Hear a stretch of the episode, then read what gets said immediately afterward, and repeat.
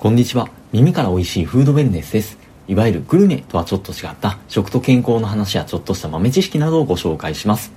さて今回は塩分に関するちょっとした小話ではあるんですけども、醤油、普段薄口醤油とか濃い口醤油って使い分けて使いますでしょうか？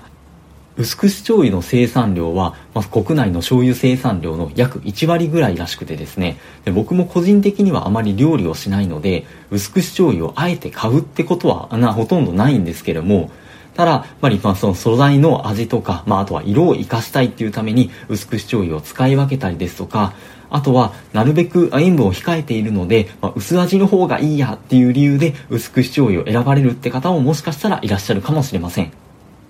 ただ先ほど後半に言った、まあ、塩分控えめで薄味の方がいいから薄口醤油を選ぶっていう選び方はちょっとまずいかもしれなくてですね。というのも、薄口醤油の薄口っていうのは、薄味っていう意味の薄口ではなくてですね、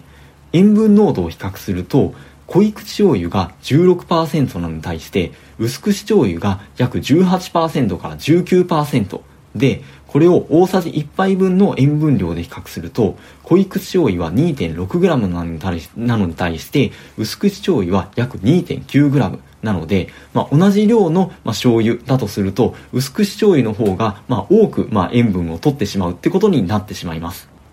ではどうしてややこしい薄口っていう名前がついているのかって言いますと、それは味の濃さではなくて、あくまで色のことを言っているからでして、薄口醤油は素材の色とか風味とか香りを引き立てるために仕込みの時間を短くして作られる醤油なんですけどもあえて塩分濃度を高くすることでその発酵を促進する菌の働きを抑えて発酵を行き過ぎないようにしているんですね。なのでその仕込み期間も薄口醤油よりも3割ほど短いっていうふうに言われてるんですが、まあ、その分、まあ、色も薄くなる。っていうので、なので、ま、塩分濃度が高いから、まあ、色が薄いので、まあ、薄口醤油って呼ばれてるっていう、なんかまあ、ちょっと不思議な、ま、名前との関係になっています。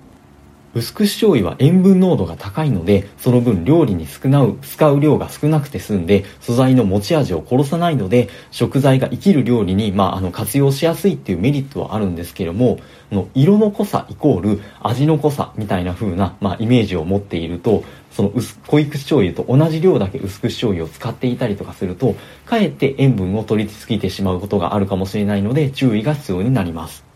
なので、よくよく、その売られている、あの、薄口醤油のパッケージとかを見てみると、薄口醤油の薄口っていう文字が、その薄味の薄っていう文字はほとんど使われていなくてですね、薄口ってひらがなで書かれている場合が多分一番多いと思うんですけども、あるいは漢字で書かれていても、あの、山水にあの炎であの、なんか淡白とかのあの、淡っていう字です。の薄口っていう風な漢字が使われていることっていうのが多いです。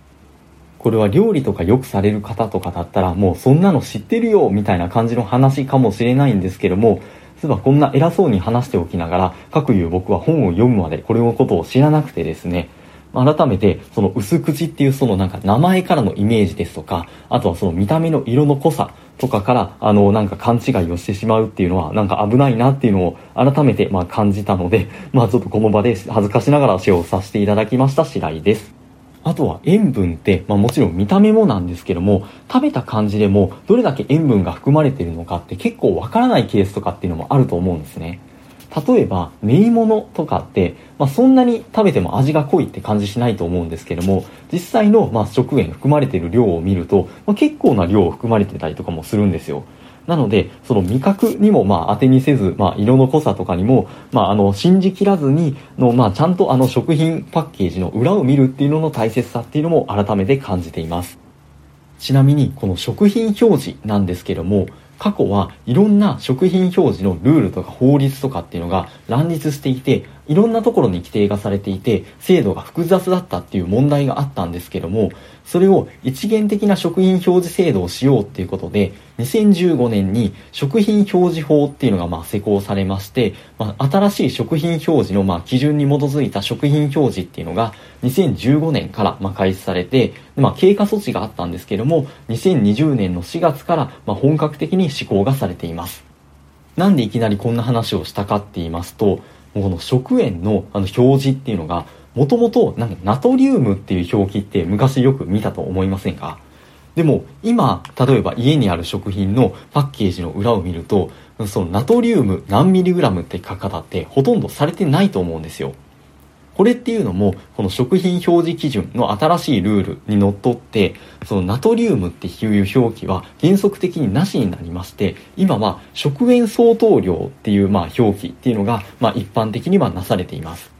というのもですねナトリウムの表記って、まあ、ちょっと分かりにくかったんですよ。ナトリウム 1000mg がなんとなくまあ食塩 1g に相当しそうなイメージじゃないですか。でも実際にはナトリウム 1000mg って食塩の 2.54g に相当するんですね。なので、ナトリウム 1000mg が食塩 1g なんだっていう風な感覚で捉えてみるいると、実際にはもっとそれよりも2.54倍ぐらい、ものすごい量の食塩を取るってことになってしまうんですね。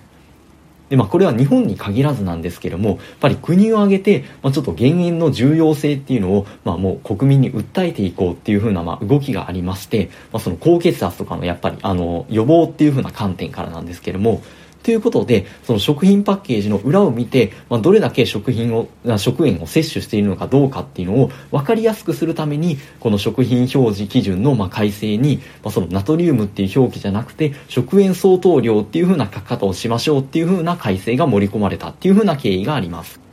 なので、名前とか見た目に惑わされないっていうのにプラスして、食品表示をまあよく見ましょうと。では特に今は食塩相当量っていうのが昔から、昔と比べると分かりやすくなったので、まあ、しっかり食品パッケージの裏を見て、まあ、商品を買いましょうっていうのが、まあ、ある意味今回のちょっとメッセージというか、まあ、次回の面を込めて話をさせていただいています。